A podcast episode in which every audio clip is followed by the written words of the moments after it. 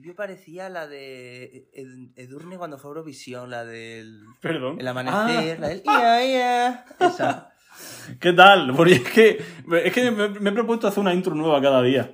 Así por, Mm. por ir cambiando. Porque yo qué sé, llevamos como 10 10.000, 18.000 programas y siempre estamos muy buenas y bienvenidos a la sesión de control y tal y tal. Estamos siendo La demasiado correctos ya. Creo que conforme, conforme nos acerquemos al verano tenemos que estar más frescos. En vez de, en vez de más atorados, más frescos. Sí, porque hace ya calor. Hace calor, eh, hace mucho calor. Bienvenido a un nuevo programa de sesión de control. Otra vez, bueno, así que pff, ya paso de comentar nada. O sea, es que no hay ni guion, ni nada, ni nada. ¿sabes? Vosotros veis mi wall ahora mismo y pone. No, no lo voy a decir, porque luego lo vamos a comentar. ¿Qué tal, Josep Tarradellas? Bien, bien, viva, viva España. Era Josep, ¿no? Eh, sí, Tarradellas, el de Casa Tarradellas y el expresidente de la Generalitat. Ya te meto un tema, mira. Por ahí van a ir los tiros, por ahí van, los- por ahí, por ahí van a ir los tiros. Eh, bueno, pues ya está, pues dejamos con sesión de control, si es que no hay más que hablar.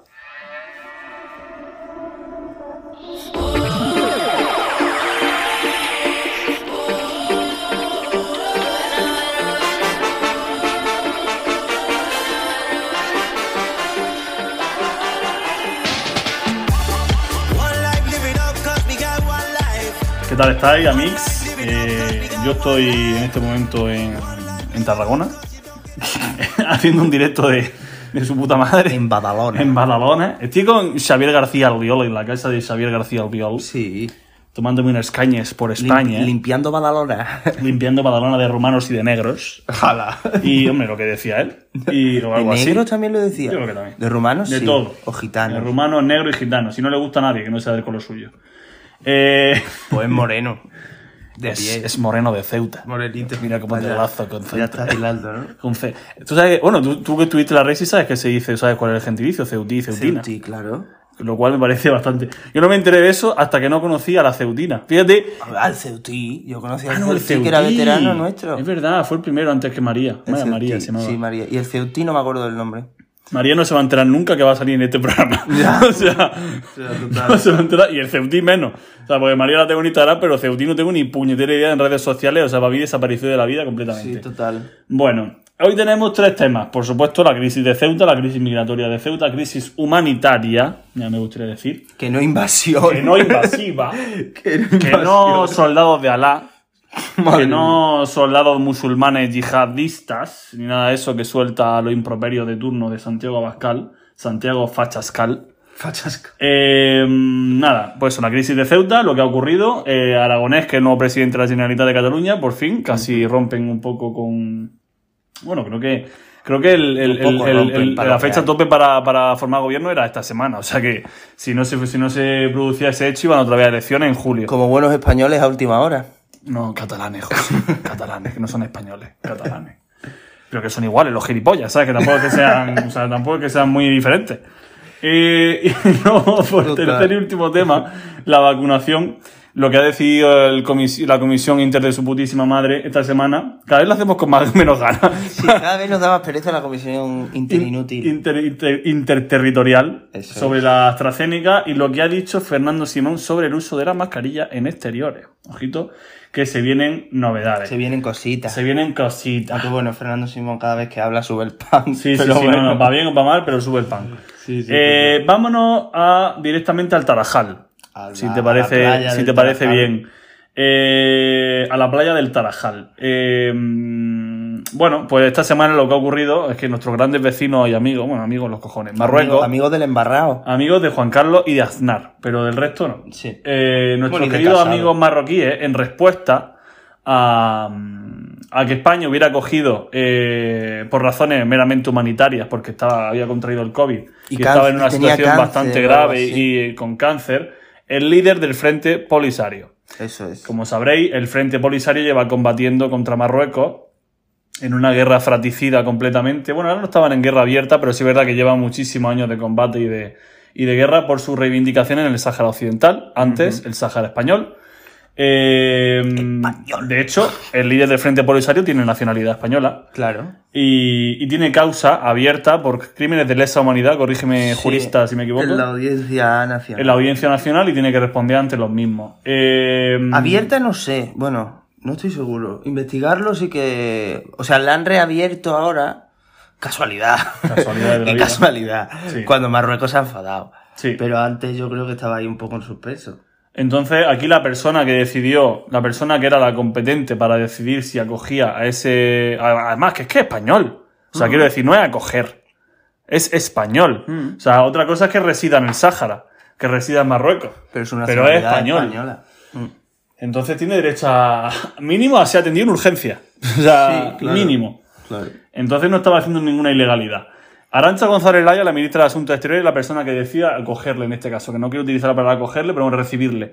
Eh, Gra- Grande Marlasca, nuestro grandísimo amigo Grande Marlasca, luego se lo reprochó, ha salido en medios de comunicación que se lo acabó reprochando diciendo que no, que, que fue un error diplomático de un calado Claro. bestial. ¿Qué ocurrió?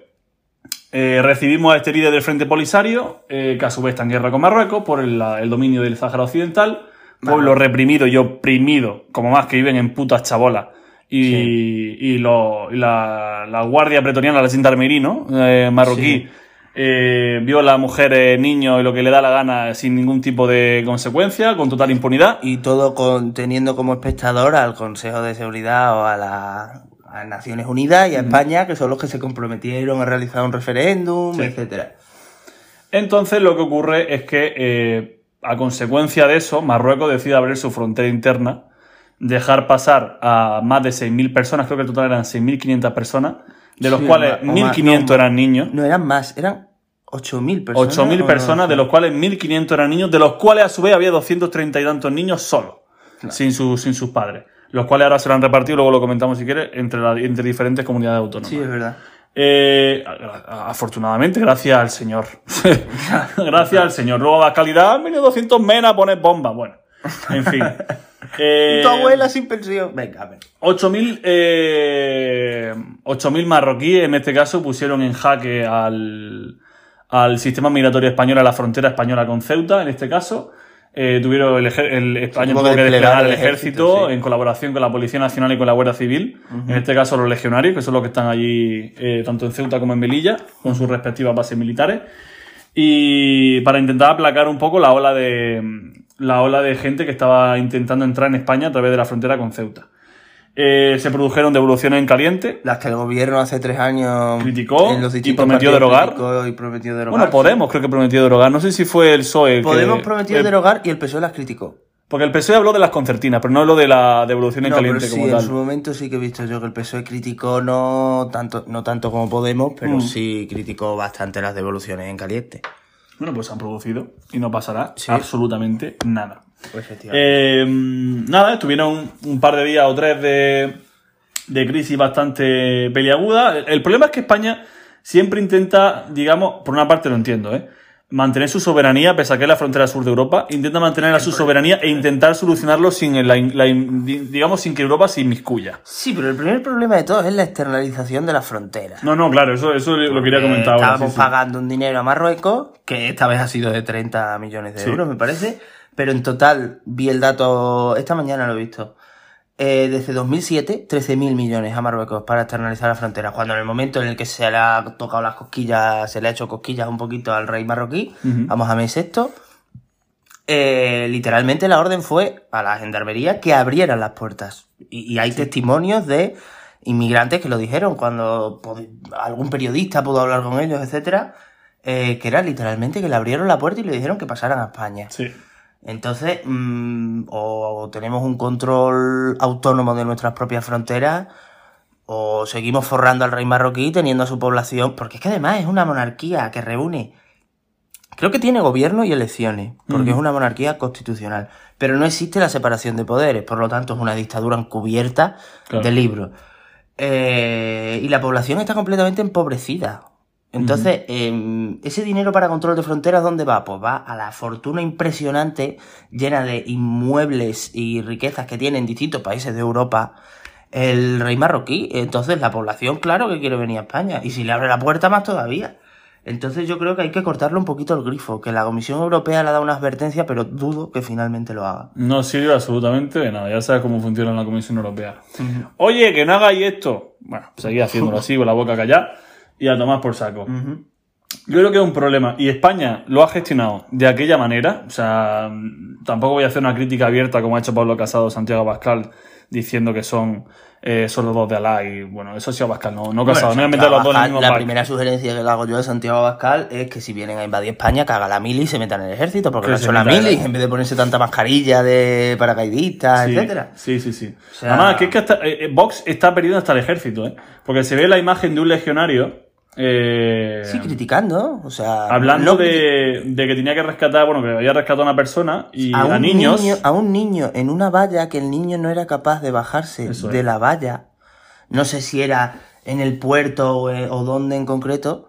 eh, y se tuvo que subir y poner las piernas del niño en sus hombros para, porque el niño se había quedado totalmente paralizado. Y era un niño que tendría mm, 10 años como mucho.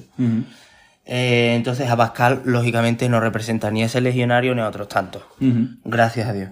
Afortunadamente. Entonces, ¿cuál es la solución eh, a corto plazo para que para que esto para bueno a corto y a largo plazo más bien para que esto no vuelva a suceder? Bueno, la solución empieza porque el tonto de Pablo Casado, porque es tonto del culo, o sea, abiertamente, no venga defendiendo la unidad de España y luego se reúna con un ministro marroquí una semana, dos semanas antes, mm, cuyo partido defiende que Ceuta y Melilla son marroquíes y no son españolas. Así que por favor, Pablo Casado, deja de ser tan inútil. Y luego salga diciendo, no, yo conozco Marruecos, yo conozco Estados Unidos, sí. Y Harvard también, del máster que hizo.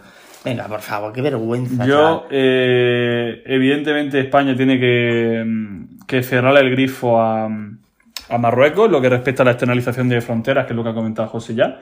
Eh, creo que nosotros incluso podríamos presionar a Europa para conseguir más fondos para este tipo de cuestiones y no tener que recurrir a que esos fondos se acaben desviando a Marruecos. Los países lo que del pasa Mediterráneo, que son los que es más... que lo que ocurre es que la solidaridad europea a veces brilla por su ausencia. Sí, claro, y los países que no tienen frontera con otros continentes, con otras comunidades, con, con comunidades, con, otra- con otras regiones, con otros países, eh, se oponen a financiar esa, esa- esos fondos de inmigración.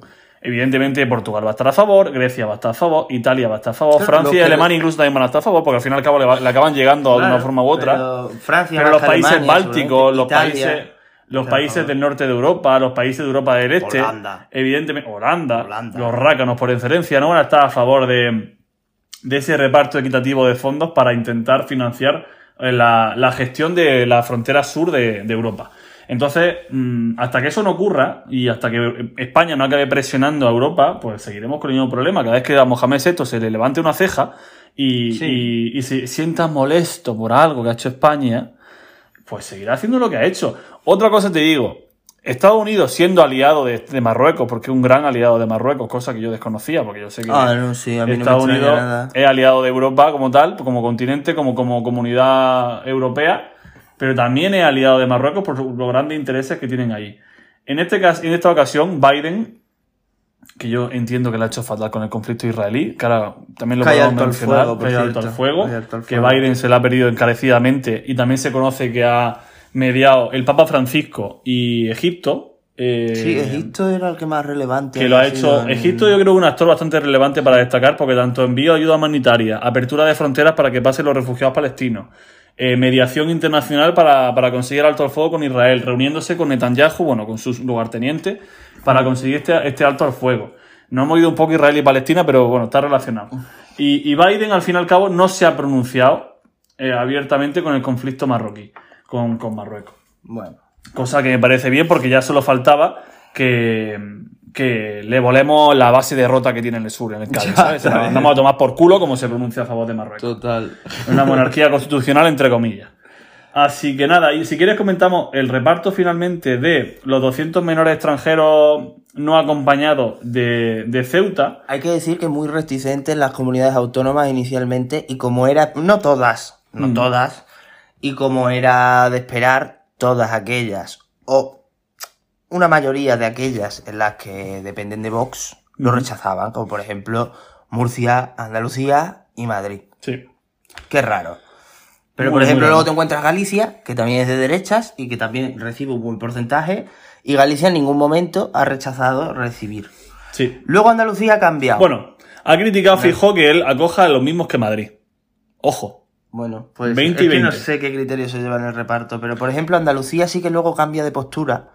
Andalucía dice que si tiene que cumplir con el reparto, cumple con el reparto de menores no acompañados, pero pide fondos públicos. Y me parece absolutamente lógico que pida fondos públicos. O sea, ya que se va a acoger a estas personas, pues que se destinen fondos públicos del Estado. No hemos aprobado hace poco la primera ley de la infancia, pues preocupémonos también por esta infancia.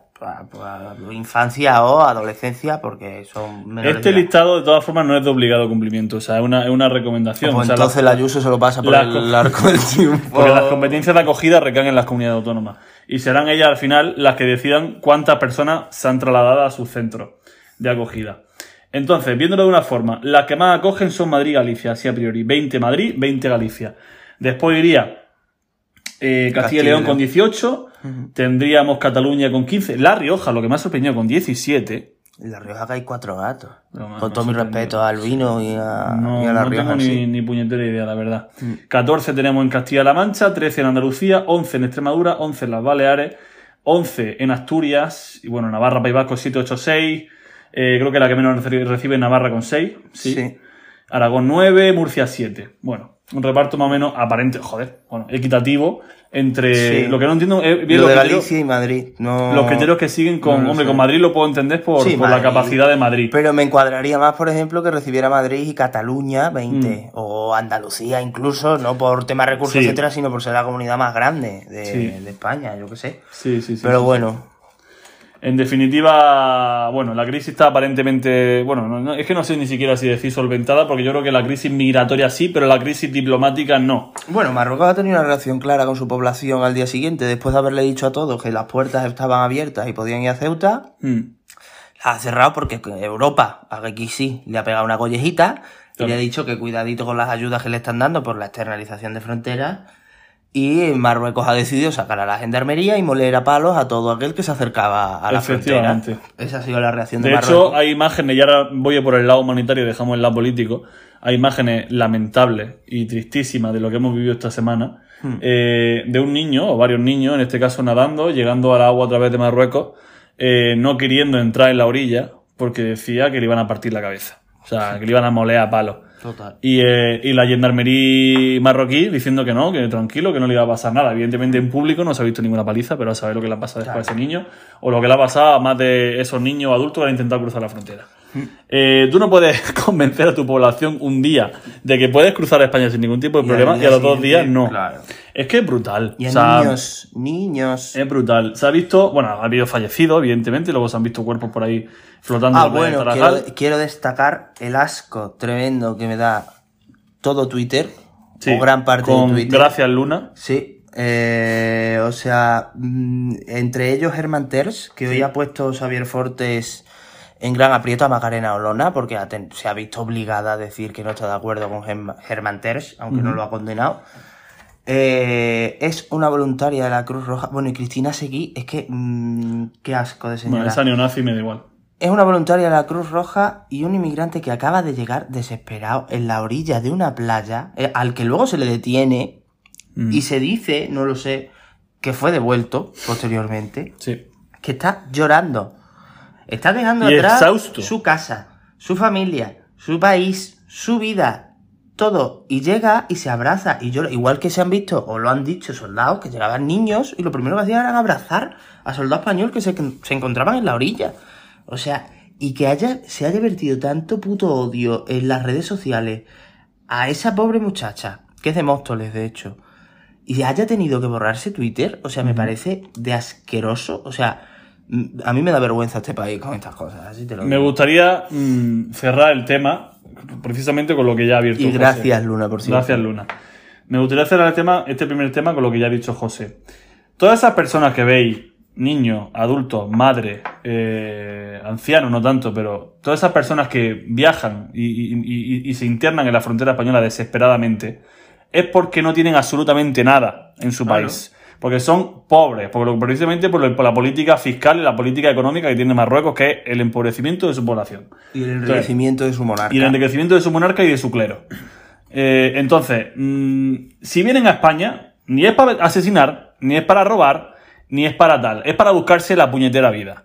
Entonces, todos aquellos cuñados de Vox los cuñados de Abascal, que dicen... Y del PP también. y del PP también, la, la parte más extrema del PP también, Pues el PP que de ahora, dicen el PP de ahora. que los, los migrantes que cruzan la frontera son soldados que vienen a invadirnos. Pero qué traía. Me Un tira- alegraría- Un tira China. Me alegraría que, que, que viajaran un día o que hubieran viajado un día a la frontera con Ceuta, con, con Marruecos, y que hubieran ayudado con sus propias manos a esos niños que se estaban ahogando en la playa y a todas esas familias que venían exhaustas sin ningún tipo de... completamente deshidratadas, prácticamente ahogadas, gente que, que- que ha fallecido, de hecho. Y, y me gustaría que, que, que, vieran la labor que hace el ejército del cual están tan orgullosos, la Guardia Civil de la cual están tan orgullosos y de la Policía Nacional de la cual están tan orgullosos, que es salvar vidas. Sí. Pues al fin y al cabo han salvado vidas. Y ya está. Y con esta perorata os podéis ir a la mierda, todos los fascistas de mierda, o sea, es que... Y los racistas. y todos los racistas y xenófobos de mierda os podéis ir a tomar por culo. Total. Ya está. Cerramos el primer bloque. O sea, es que, buah, este tema me pone, me pone A malísimo. mí me pone de mala leche. Eh, nos La vamos gente. a Cataluña. Ay. Tenemos dos programas seguidos con Cataluña por bajar un poco el, el nivel de, de testosterona que llevamos aquí, porque no veas. Eh, pera. Pera, es que vaya nombre. Manzana. Vaya nombre, tío. Pera Aragonés o Pedro Aragonés, como dirían desde Vox, seguramente. Sí. Eh, ha sido elegido nuevo presidente de la Generalitat, siendo el más joven y el primero de la historia democrática de España, o Cataluña, como queráis decirlo, de Esquerra Republicana. Porque el último fue Josep. eh, En la época preautonómica, Josep Tarradellas, pero no se llamaba En el todavía... Sí. Y antes de eso, Maciá y Lluís Companys. Sí. En el 31. Bueno, en la, en la Segunda República. Efectivamente. Lluís Companys y Macià. Companys y Macià, sí. Fue en la época, o sea, ya estábamos en democracia, pero era, se llamaba eh, Partit Nacional Sí. eh, Republicano Whatever. de Cataluña, pero no era Esquerra eh, propiamente. Eh, pues nada, tenemos otra vez un gobierno de coalición independentista. Tenemos un podemos gobierno sin confirmar. un gobierno sin proyecto. Podemos confirmar que, que Esquerra se ha vuelto a bajar las bragas de una forma brutal. Pero brutalísima. Ahora José comentará, bueno, el reparto de consellerías porque ha sido de verdad lamentable. Mm. O sea, un partido que tiene la oportunidad de gobernar después de no sé cuántos años de historia, de ganar las elecciones en el lado independentista, porque el que ganó fue el PSOE. Un partido que podría haber decidido poner por delante las necesidades de la sociedad catalana y gobernar con un bloque de izquierdas. Y ha decidido mirar por el independentismo de tal manera que necesitaba tanto esa silla que ha regalado, literalmente, a la derecha catalana, la derecha burguesa y rancia catalana, prácticamente lo más importante o de lo más importante que hay. O sea, no sé, o sea, no, no lo entiendo. Yo tampoco. lo Y eso es entiendo. que ha ganado las elecciones. O sea, pero es Sí. que parece que las elecciones las ha ganado Junts. Sí, sí, sí. Pues si quieres comentar cómo ha sido exactamente el reparto de consejerías, porque Pues mira, eh, a ver. Esquerra Republicana se lleva la presidencia con el minion de Per Aragonés. yo creo que mide metro cuarenta, ¿eh? O sea, tampoco mide Y de consejerías, consellerías, se lleva empresa y trabajo, bien, vale. Feminismo e igualdad, bien, menos mal que lo tiene un partido de izquierda, también Claro. te lo digo. Educación, vale. Bien. Interior, menos mal. Muy bien. Menos mal. Cultura, vale. Y acción climática. Mm, a ver. Es verdad que tenemos un ministerio de transición ecológica, etcétera. Mm, Creo que acción climática podría haberse integrado dentro de otra consejería, pero bueno, cada uno configura su gobierno como le sale de, Sí, de donde de le donde sale. le salga. Ahora, Junts, la vicepresidencia, que no sé quién va a ser. El Sartadi, creo. Hostia, Ah, no, no, no, no, no. Lo están eligiendo todavía, no, no, no. Todavía, Todavía. no. no. Bueno. De hecho, es que sonaba el Jaume Giró Laura Burras es presidenta del, del Parlamento. Gracias a Dios también. te digo. Pues se lleva la derecha catalana. Economía y Hacienda. Venga, Tacatá. para empezar. Salud. Tacatá. Políticas digitales. Que me parece muy bien la creación de esta consellería. Sí. Acción exterior. Mm, no sois un país, lo siento. Bueno, esa, esa es una y mierda consellería. transparencia. Derechos sociales. ¿Qué coño hace la derecha con derechos sociales? Yo la verdad es que esa no la entiendo. ¿Qué O sea, que, que con se lleve economía y hacienda lo puedo entender. Bueno, a ver, sí. Pero, sí, pero, que se lleven derechos sociales. Pero además es que tienes por una parte derechos sociales en la derecha y feminismo e igualdad en otra. Ya.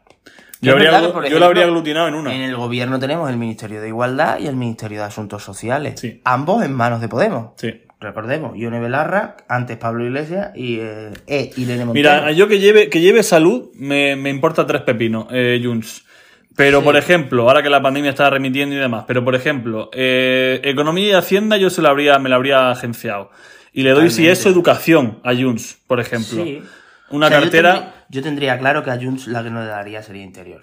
No. Clarísimo. O sea, no, no, O sea, esa los- 100%. Los Mossos de escuadra no los dejo en manos de Junts. no. de Y más con la experiencia previa de Puigdemont y compañía. Y luego, pues tiene justicia. Bueno. Bueno, eh, investigación y universidades, Bueno. que también teniendo en cuenta la política que tiene la derecha española y catalana. Pero ¿cómo- en cómo- inversión tampoco. ¿Cómo vendes tú? Porque lo vendía, lo decía Per Aragonés, porque Jessica Albiac, la, la candidata de, de de En? Podem Sí. a las elecciones catalanas, criticaba una vez más que hubiera imposibilitado la formación del bloque de izquierdas para gobernar la Generalitat de Cataluña. ¿Cómo tú vendes a tu electorado de izquierda, porque el electorado de izquierda es de izquierda, cómo vendes a tu electorado de izquierda y a la vez independentista que la política económica la va a llevar Junts? La derecha. ¿Cómo? Y la política fiscal la va a llevar Junts. Sí. Es que es incomprensible. O sea, ¿cómo coño marca una hoja? Me estoy cabreando muchísimo, oye. ¿Cómo marca, cómo marca una hoja de ruta de izquierda con Junts llevando a la Consellería de Economía? O sea, Totalmente. yo de verdad que es que lo de Esquerra es una cosa. Es una yo le hubiera cosa. dado cultura y me hubiera quedado con economía y hacienda. O sea, pero claro, cultura y economía y hacienda, pues se entiende que no. Que se quede con salud, que se quede con educación, que se quede con el Pero resto. coño, es que ya que tienes empresa y trabajo, quédate con economía, tío. Claro, porque Quédate vas a chocar todo el rato, es que vas a chocar si todo el rato. Tenemos, eh, tenemos el mejor reflejo en el gobierno nacional. Efectivamente. Está Nadia Calviño por un lado. El otro día, por ejemplo, Yolanda Díaz dijo, no sé si a Teodoro Aceituna o a quién fue. Vamos a derogar en 2021. Yoli, con toda la confianza, muy arriesgado esa frase, ¿eh? Muy arriesgada esa frase, perdón. Vamos a derogar la reforma laboral de Rajoy, que yo la voy a empezar a llamar la reforma criminal, eh, en 2021. Y se le quedó mirando a Nadia Calvillo al lado con una cara de dónde vas, prima. Tendrás que pasar por encima de mi cadáver. pues, se va a ver exactamente lo mismo. O sea, la derecha con economía y hacienda. A ver, que el PSOE no es la derecha, ¿vale? Pero bueno. Y empresa y trabajo lo va a tener Esquerra Republicana. No lo acabo de entender, pero sí parto de que bastantes acuerdos se van a sacar tirando del PSOE. lo Sí, tengo claro. porque la CUP, ¿qué va a hacer la CUP? claro, la CUP va a estorbar. Es que la CUP no hace CUP, otra cosa. Podemos, Pe- o sea, PP no se, va, no se va a implicar en absolutamente nada, el PSOE... Vox tampoco. He leído que Vox está en crisis porque le han dimitido como tres o cuatro en Cataluña. Bueno, cierto, qué ¿eh? pena. Qué pena más grande. Qué pero penita. bueno, siguen teniendo más números que. Bueno, vámonos a pinchar heroína. Eh... Madre. AstraZeneca. AstraZeneca. A ver. Comparar AstraZeneca con heroína. No, no, eh, perdón.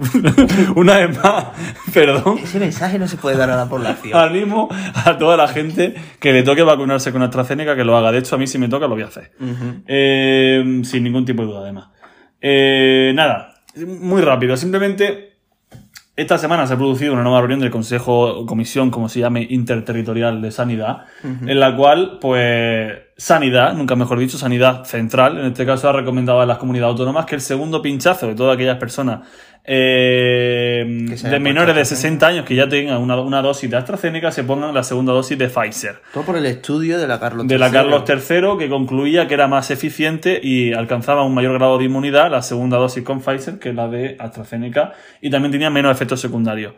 Eh, Las comunidades autónomas, como Madrid, Andalucía, entre otras, han anunciado que van a seguir utilizando AstraZeneca o que van a seguir recomendando. bien, ¿eh? A mí también. A ver, no recomendando. Recomendar no me parece bien. O sea, me parece bien el que. el- Era voluntario, ¿no? En plan, lo de. No, y se ha puesto voluntario. O sea, o sea, lo que han hecho estas autonomías es presionar para el tema de AstraZeneca porque al final. pues, Tienen muchas miles no de sé, dosis claro, acumuladas. es. Han presionado hasta el punto de que el gobierno lo llevó al comité de bioética y el comité de bioética sacó una especie de resolución que Sanidad ha adoptado como vinculante y es que las personas que se quieran poner la segunda, que se hayan puesto la primera y la segunda se la quieran poner de AstraZeneca, pueden con un consentimiento informado en el que eh, dan parte de que están rechazando la recomendación, porque eso sí es del gobierno central, que tras un estudio recomienda eh, ponerse Pfizer, pero tú puedes ponerte la de AstraZeneca si quieres con ese consentimiento. Y me parece la medida más normal. O sea, yo no recomiendo, o sea, a ver, es que suena fatal. No diría que deben recomendar ponerse AstraZeneca en el sentido de tienen que recomendar ponerse las dos. Claro. Ahora, si hay un estudio que me dice que Pfizer puede ser hasta más beneficiosa, pues si me tengo que mojar, te digo, ponte también la de Pfizer. Pero si te quieres poner la AstraZeneca, te animo a que te pongas la segunda de AstraZeneca. Lo que no puedo hacer es ir en el sentido contrario de un comité de bioética, de un estudio de la Carlos III, del propio gobierno, incluso del criterio que siguen países como Francia o Alemania, solo por volver a hacer política. Porque es lo que están haciendo tanto en- Andalucía menos, porque el Juanma no me cae tan mal. Pero Ayuso está más claro que el agua, ¿no? No, y de hecho Andalucía lleva como tres semanas anunciando que iban a poner esta semana ya la segunda dosis de AstraZeneca si el gobierno no se pronunciaba. Al final el gobierno ha agotado los plazos porque estaba esperando la resolución de este informe, de este estudio científico, y al final eh, hacen los resultados que han salido. Afortunadamente, en el punto en el que nos encontramos de vacunación, que estamos casi en un 35% de vacunación de personas vacunadas con Más, una dosis, más de uno de cada tres españoles es una barbaridad. con vacuna. Es una barbaridad. Eh, como nos encontramos en un punto bastante avanzado, que la pandemia está remitiendo, esta tercera cuarta ola, digamos, la prolongación de la tercera o cuarta ola, ya ha remitido, estamos en niveles de verano del Ya año no hay- pasado, ya no hay ninguna comunidad en riesgo extremo, creo, ¿eh? lo cual es una noticia Ni tremenda. Madrid ni País Vasco, que el País Vasco estaba bastante... Los fallecimientos han bajado bastante, eh, estamos, ya te digo, niveles de, la- de agosto del año pasado. Sí. Lo cual, pues nos invita a afrontar la temporada veraniega con el mayor de los optimismos y la mayor de las cautelas también. Pero parezco Fernando Simón, por el momento. La mayor de las cautelas. Y, y nada, y precisamente hablando de Fernando Simón, bueno, pues comentó el otro día en rueda de prensa que muy posiblemente en las próximas semanas eh, podamos omitir el uso de la mascarilla en exteriores debido a la, a la incidencia que tenemos ahora, Pero yo no Y sé debido- a qué porcentaje quieren llegar. al, al alto porcentaje de vacunas. E- Ellos calculan, o sea, ellos siempre están manejando dos cosas. Por una parte, estamos en el 30, ¿eh? Ya, pero por una parte están manejando el porcentaje de vacunados, que son un 35%, y el porcentaje de personas que han pasado la inmunidad, o sea, han pasado la enfermedad. Claro, es que el que pasa la enfermedad solo es una dosis, ¿no? Claro, entonces él le está contando ya que España, aproximadamente, según los estudios derivados de la Carlos III, de los estudios de serología, de quién ha pasado la enfermedad, España podría estar ahora mismo en torno a un 40 y pico por ciento de, inmuniz- de, de inmunidad de rebaño, lo cual ya nos acerca al 50% que es una cifra clave. A la mitad, ¿eh? O sea, Entonces, es que nos entre la vacunación y los que han pasado la enfermedad, entre los que yo me encuentro, pues eh, podríamos alcanzar un porcentaje de inmunidad bastante alto, con lo cual el uso de la mascarilla dejaría de tener sentido, al menos en exteriores. Y eso parece lo que va a ocurrir, al menos en junio.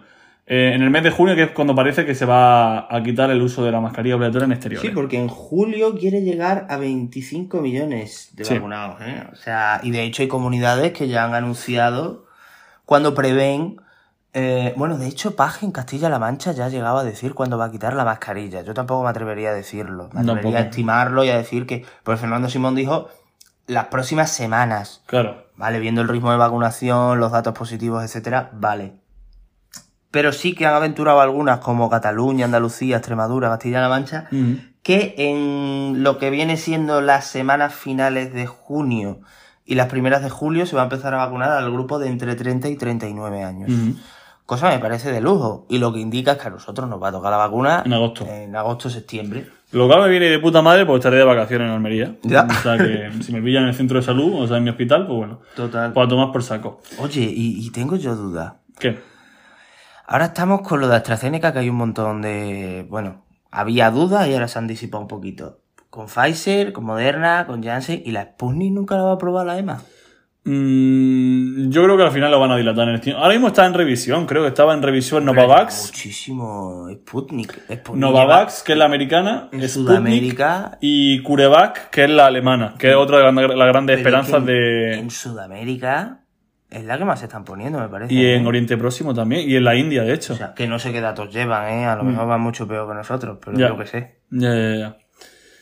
No tengo duda de que me entenderé con Mbappé, dice Sí, Benzema. Benzema que ha vuelto a la selección francesa. Ah, pensaba que decían en Madrid, ¿sabes? Sí, ojalá. Bueno, tampoco... Ojalá, señor. Tampoco sería malo. Bueno, con esto cerramos los, los tres bloques de hoy. Vámonos un poquito a- al año 10 antes de Cristo. Pablo Casador es tonto. Ah, hostia, pero eso sí gratuito, ¿no? Sí, Que o también- sea, lo siento, no, no lo puedo evitar. Nos vamos ahí a, bueno, a analizar nuestra tradicional ya sección de historia. eh, que hoy directamente que no tengo nada apuntado. O sea, es que me voy a meter en la página de Wikipedia para ver qué coño digo. Qué aleatorio, eh. O sea que lo de siempre. Eh, bueno, sin más dilación, os dejamos con la sección de historia.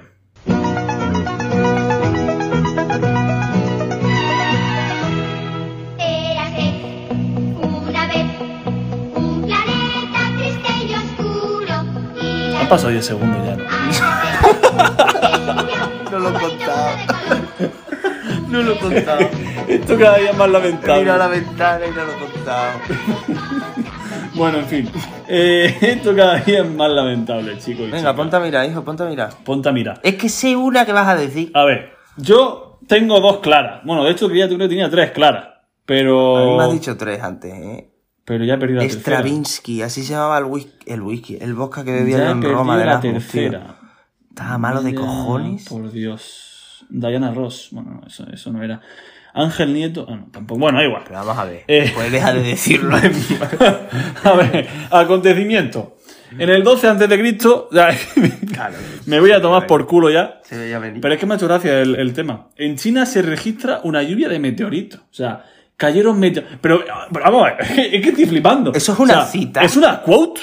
O sea, cayeron meteoritos, algunos grandes como palanganas y otros como huevos de gallina. Recién cesaron al atardecer. Le Cien. Eh, Pero esto, vamos a ver, pero es que estaba Espejo Público entrevistando ahí en China en el año 12 antes de Cristo. Ana, Ana Rosa, que con el voto que tiene la pobre se le ponen los ojos achinados.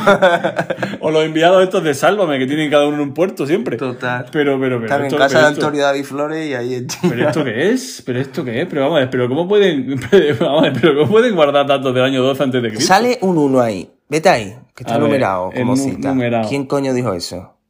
The Ancient World. BC, lista del sitio web fenómeno. Fenómena.org.uk. Ah, Eso se la De Reino Unido no veo nada. Eso se la Por culo Reino. Eh, otra más. Y eso también es porque me hace gracia. Eh, en el año 1542, el 22 de mayo, Te has recordemos. saltado la del Imperio Romano. Sí, paso, es que es demasiado ya, tío. El pobre Constantino, primero lo grande, Madre, que se por muere, culo. hombre. Que divide el imperio, cabrón. Vale, igual. Que es cuando divide el imperio, ¿no? El barrio de la feria. No, el No, rey no, Carlos, el rey Carlos I de esto en el año 1542. El rey Carlos I de España y V de Alemania ordena que se mande remediar las crueldades que se cometen en la India. Claro, no, remédialo. ¡Anda! Venga. ¡Cristóbal! Bueno, Cristóbal estaría muerto ya. ¿Qué año es? El que estuviera, 1542. Cristóbal estaba ya criando malvas, ¿eh? Seguro. Hombre, 50 años después casi. Oye, pues ha hecho un estudio ahora de Cristóbal. Iba a decir Cristóbal Soria. Igualico, el mismo. Cristo- sí, su entrenador. El eh, mismo, de, el mismo. de Cristóbal Colón, un estudio óseo para ver de dónde coño viene. Porque nadie sabe si es español, si es italiano, si es portugués. Siempre están con la misma historia, tío. A ver, español, no, sé. Yo la verdad que español no creo que sea. Yo tampoco. tampoco me renta mucho. Cristóbal Columbus. Eh, bueno, mm, hostia, mira, en el año. Esta es la última mía. En el año 1885 se coloca la primera piedra del monumento egipcio Vittorio Emanuele. Eh, eh, egipcio no, erigido. Egipcio, Erigido en Roma. Sí. en honor del rey Víctor Manuel, Vittorio Emanuele. eh, Emanuele Que III. tanto te gusta a ti. eh, No, lo que me gusta, yo la curiosidad cuando viví en Roma es que a mí los italianos me dijeron que no les gustaba una puta mierda ese monumento a los Ah, ¿no? romanos porque representa a un rey que es Vittorio Emanuele III, mm. que fue el que dejó a Mussolini gobernar. Ah, vale. Fascista. Entonces, que no les hacía mucha gracia. Ahora, el monumento es la hostia. Y ya ni te cuento borracho para saber dónde cogía el autobús, el N4 que lo cogía yo al lado ahí. Eh, tenía el monumento de la gran masa blanca con el tío en caballo. O sea, No, es a muy caballo. bonito, es muy bonito.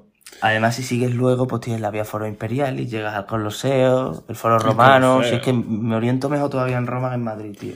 Eh, nada, si quieres comenta tú las tuyas. Yo, pues mira, yo tengo bastantes más que tú para variar. Bueno, Eh, con respeto a tu trabajo.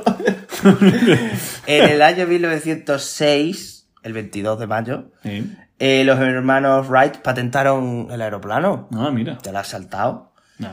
En 1939, La verdad Italia es que y Alemania, los nazis y los fascistas firmaron el pacto de acero. Ahí los dos se Mm. hicieron colegas. Hitler era canciller. Es un poco como Pablo Casado hablando el otro día con el de Marruecos, que quiere Mm. que estoy Melilla igual. Lo mismo. Eh, en el 77 Ángel Nieto gana motociclismo, que antes has dicho Ángel Nieto, no sé qué. Claro, y digo, ah, me la quita. En el 2004 se casa el Pipe. ¿Quién? El Pipe, el Felipe, Ah, el, el Felipe. VI de Borbón, el hijo del embarrado. ¿Quién dice? A lo que muchos llaman rey y yo llamo jefe del Estado porque soy republicano. Ciudadano Felipe de Borbón. El ciudadano Felipe de Borbón, príncipe de Asturias. Ah, de Borbón y Grecia, claro. Claro. Eh, hoy rey de España, jefe del Estado, por favor. Sí. Eh, se casa con doña Leticia Ortiz Rocasolano. Sí. Antes socialista, ahora fascista. Efectivamente. Bueno, no lo sé. Por amor. No voy a llamar fascista a la reina, No, no. que luego viene la fiscalía. Que no, que no. Dolores Delgado, por favor, no venga. No venga.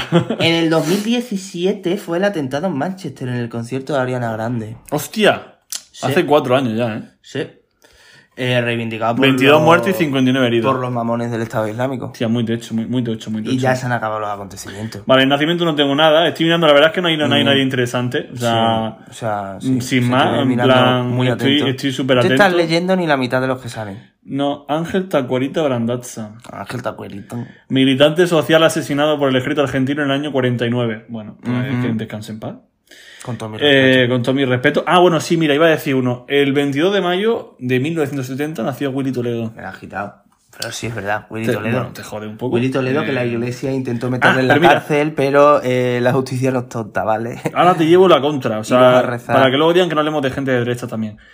En el año 75 nace Salva Ballesta, mm, Uy. futbolista español conocido fascista también. Iba a decir la rima. Iba Agarra- a decir agárrame la esta, ¿o qué? ¿No la has escuchado nunca? No. Salva Ballesta, tiro en la testa. Ah, sí. Claro, cuando. ¿Tú no te acuerdas cuando Salva Ballesta lo ficharon para ser entrenador del Celta? Ah, Y los celtarras, que son rojísimos, De izquierda, sí. rojísimos, izquierda. dijeron Salva Ballesta tiró en la testa y que no lo querían. Mm. Y por eso lo- el Carlos Mourinho, presidente del Celta, lo tuvo que echar. parecido a no lo que pasó ni, un, con... ni un partido. Con Zozulia el puto con nazi. Zozulia el puto nazi. el puto nazi. Creo que Salva Ballesta está ahora en el, en el palo. ¿En el No. palo de la frontera? No, no, en el palo Málaga. Ah. En algún Ah, equipo de el de- palo, vale, y no palo de la frontera en el no, no, no. Huelva. Mira, lo voy a buscar rápidamente, ¿eh? Si quieres Ah, puedes bueno, tú... hoy estamos a 22 de mayo, ya que estás hablando de equipo de fútbol segunda vez. Eh, enhorabuena al Atleti por la liga, que la gana hoy. Y Vamos a ver, espero, vamos a ver. y espero enhorabuena al Badajoz por el acceso a segunda, Mira. que hay que ganar a la Morevieta, ¿eh? Por favor. Mira, gracias a que el Celta lo rechazó, mira lo mierda de equipo con respecto a estos mierdas de equipo. Buah, tremendo la Lo que ha entrenado. Él Ah, debutó en el Algeciras. en el Atlético malagueño. Después se fue al Jaén, que es donde lo conozco yo, porque jugó contra la Almería y me cagué en todos sus putos muertos. En el Club Deportivo Móstoles, URJC. A tomar por culo a RJC. Y ahora está en el Algeciras desde el año El 2020. Algeciras está en segunda vez. ¿eh? El De Algeciras hecho, el en Algeciras no sé si ha jugado a fase de ascenso o no. El Algeciras está en segunda vez, 100%. Sí. Y nada, y como jugador, bueno, pues un poquito más, pero 27 goles metió con el Atlético de Madrid. Ah, jugó en el Atlético de Madrid, claro. 27 Facha goles. y facha, porque lo- el frente atlético es bastante facha. Bueno, Di tu, tu nacimiento, eh, pues en 1766 nació Rafael Menacho, militar español que tiene calle y estatua en Badajoz, que fue un general. Creo que un día hablamos de su fallecimiento. Me suena, Menacho. Sí. En la calle de las tiendas, fue en la... ¿Tenéis una calle en las tiendas? ¿Pero qué te crees que tenemos allí? Ovejas. No, coño, pero que se diga la calle de las tiendas. No, que es la calle de las tiendas. Ah, vale, es que en calle Almería. donde están las tiendas Es en que en el Almería, centro. en Almería cuando vengáis, veréis que en pleno centro hay una calle de las tiendas, que se llama Se la llama calle así. de las tiendas. ¿Y por qué eran las tiendas antiguas de casco Nosotros antiguo? es la calle Menacho, pero también es, o sea, es la calle de las tiendas porque están todas las tiendas de ropa, etcétera, están ahí. Lo que pasa es que desde que han abierto el Faro, que es un centro comercial compartido con Portugal, pues va menos gente. En el 1833 nació Manuel Ruiz Zorrilla, político español, español. Eh, fue diputado por las Cortes, ministro... Sí, claro, es Claro. verdad. Eh, No, ¿Cómo que no? es José Zorrilla. Ah. El estadio, coño.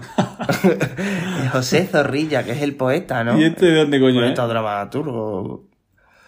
Este, a ver, fue ministro de Fomento y de Gracia. No sé, que era un ministerio de Gracia. Pues nada, pues que era muy gracioso. No sé. De Rovira. De Gracia y Justicia. Eh, durante el gobierno provisional, después de la Revolución de la Gloriosa de 1868, que le pegaron la pata en el culo a Isabel II, Del Burgo de Osma. aquí al lado, claro. Y murió en Burgos. De Burgo a Burgos. Eh, y fue jefe del gobierno con Amadeo I de Saboya, que tiene rima, pero no la voy a decir. Que me agarra Eh, en el 46 nació George Best, el futbolista. El padre de Seriño Dest. Eh, no, Best de mejor, cabrón. en el 87 fue Djokovic. Es el cumple de Djokovic. ¡Hostia! Venga, picado, rompe ¿Me 20 lo he pasado? Rompe ¿No 20 lo he visto? Claro. Y de Arturo Vidal. Bueno, ese me, me un poco Arturo. Vidal, qué mal me caes. Qué mal me caes. Pero No. bueno. Puto Eh, nazi. sí. También. No, hombre. Vamos, que yo sepa, no, ¿eh? Hostia, Constantino. Bueno, sigue, y, sigue. y, y en el 1999, tiene un año menos que mi hermano, tío, y cuatro menos que nosotros. nació Chucuece, el del Villarreal. Hostia. Por favor, dejaros ganar el sábado. Así le metemos un poquito de presión al Atleti y ya ganáis la Europa League al Manchester United. Y dejáis de dar por culo. No, hombre, por culo tampoco. Mira, voy a decir dos fallecimientos. Es que como me quites el que tengo yo, te voy a reventar. No, no, porque ya, ya lo he visto y no te lo voy a quitar. Ah, vale. Pero el de al lado sí. Bueno, el de al lado no, no, que es justo el de al lado del que tú dices. Sí. En el año 1895 fallece Isaac Peral, marino e inventor español. Pues un pavo interesante, ¿no? Este no fue premio Nobel también. Hay calle, en mi pueblo hay una calle. Isaac Peral. Che, mira qué pinta tenía, ¿eh? ¿Qué pinta Teniente de... navío de la Armada e inventor del primer submarino, claro. Primer submarino torpedero. Torpedero. Conocido como el submarino Peral. Este nació en Cartagena, murciano de mierda. por culo. Murcia soterrada, Murcia libre. Nada, nada, nada de Murcia. Va a decir Eh, otro. Iba a decir otro y se me acaba de ir. Eh, ah, no, no, mira. En el año 2017 muere Nicky Hayden. No sé si te acuerdas de Nicky Hayden, el piloto Es de, verdad. de motociclismo Es americano, Me que murió en un accidente, creo. Creo que murió en un accidente. A ver si me estoy tirando aquí el pisto, pero. Me quiere sonar. ¿no? Eh, sí. Sí, por la gravedad de las lesiones. En. Rimini. En cerca de Rimini, pues en Italia, el en 17 Rimini de estuve mayo. yo, En Rimini estuve yo. Fue atropellado por un automóvil en la vía pública cuando circulaba en bicicleta. Ah, ¿no fue en moto? No. Sufrió un traumatismo severo en la cabeza y el pecho y fue trasladado a un hospital local donde se le diagnosticó daño cerebral y la rotura de varias costillas, fémur y pelvis. Joder, pues vaya. Los daños cerebrales fueron de tal gravedad que no se pudo operar. Y cinco días después falleció. Joder. La verdad que es una pena por Nicky Hayden. O sea, yo sí que lo conocía, bueno, de la época esa. No, yo de- sí, del nombre sí. Lo que pasa es que yo no soy muy fan de, la, Sí. de las motos, pero bueno. Bueno, cerramos con tu fallecimiento. Eh, pues Víctor Hugo, el de los miserables, falleció en 1885, que tiene rima. También. y- Estamos muy con la rima hoy. En 2019 fallece Eduard Punset, jurista, escritor, economista, político y divulgador científico español. Lo, te- lo tenía todo el cabrón este, ¿eh? Es que Se impresionante. chacho. presentó a unas elecciones, Punset. Pero por Junts, ¿no? O sea, por Junts, por CIU, ¿no? sí, Algo así. Eduard A mí me suena que era de derecha, ¿eh? No le pega ahí. No me pega. Por UCD. Hostia. ¿Por UCD? Espérate, fue mini. ¿Qué dices? Fue Que ministro fue de- ministro de Suárez, pero qué fue cojones. ministro de Suárez. Hostia, estamos. ¿Qué? Después de Diputado del Parlamento Europeo, ¿pero esto qué es? Ministro de España pa- para las relaciones con las comunidades europeas. Tú imagínatelo. España es una democracia. ¿Pero esto qué es? Consejero de Economía y Finanzas de la, de la Generalitat de Cataluña. Con Tarra de ellas como presidente. Diputado al Parlamento Europeo y diputado a las Cortes Generales. Por Barcelona. Pero bueno, ¿esto qué es? Pero vamos a ver. Tras la muerte de Francisco Franco entró en política la En mano centristas. de centristas de Cataluña. UCD. De OCD. Y, luego, Convergencia y Unió. Convergencia y Unión. Claro. me sonaba a mí que. Que se presentó a las generales. Sí, sí. Como, ah, no, como independiente en la candidatura de Convergencia. Que, que Punset era comunista. Cuando Adolfo Suárez me propuso formar parte de su gobierno, no lo dudé. Yo era el primer comunista que ocupaba un ministerio después de la muerte de Franco. Hostia, pues con dos cojones. Y tú poniéndole de Junts. ¿Y por qué cambió? Bueno, luego se presentó a Sí, sí, estuvo en Convergencia. un UCD y en Convergencia, pero este Ya. tío pavo, pero este de qué va, tío, como siendo comunista. Es divulgador, científica. Calma, eh. Tiene un montón de cosas, eh. Bueno, este está muerto, ya no va a tener más. Tiene un. tiene un premio GQ, una mención de. No, no tiene un príncipe de Asturias. Honoris causa por las Baleares. Yo qué sé. La creo de San Jordi. Ah, creo que San No Jordi. tiene un príncipe de Asturias ni siquiera póstumo, tío. Ujú. Vergüenza, Leonor. Bueno, en fin. Pues nada, ese es el final del programa. eh, un programa nuevamente lamentable que una vez más pensaba que duraba media hora y dura casi 50. O sea que bueno, en Sí, fin, totalmente. siempre nos pasa lo mismo. Eh, recordamos que bueno, nos podéis seguir en redes sociales. Somos. Eh, bueno, qué sé, Arroba. Sesión guion bajo de. Que esto es lo que tienes que decir del tirón. en Twitter, así como sesión de control, sesión de control 1, que se Y si queréis colaborar con nosotros o con el alma de Eduard Punset, enviar un mail a la sesión de control arroba. Vale. Ha sido un placer, como siempre. Volvemos la semana. Es un placer. Agur. Agur Benur.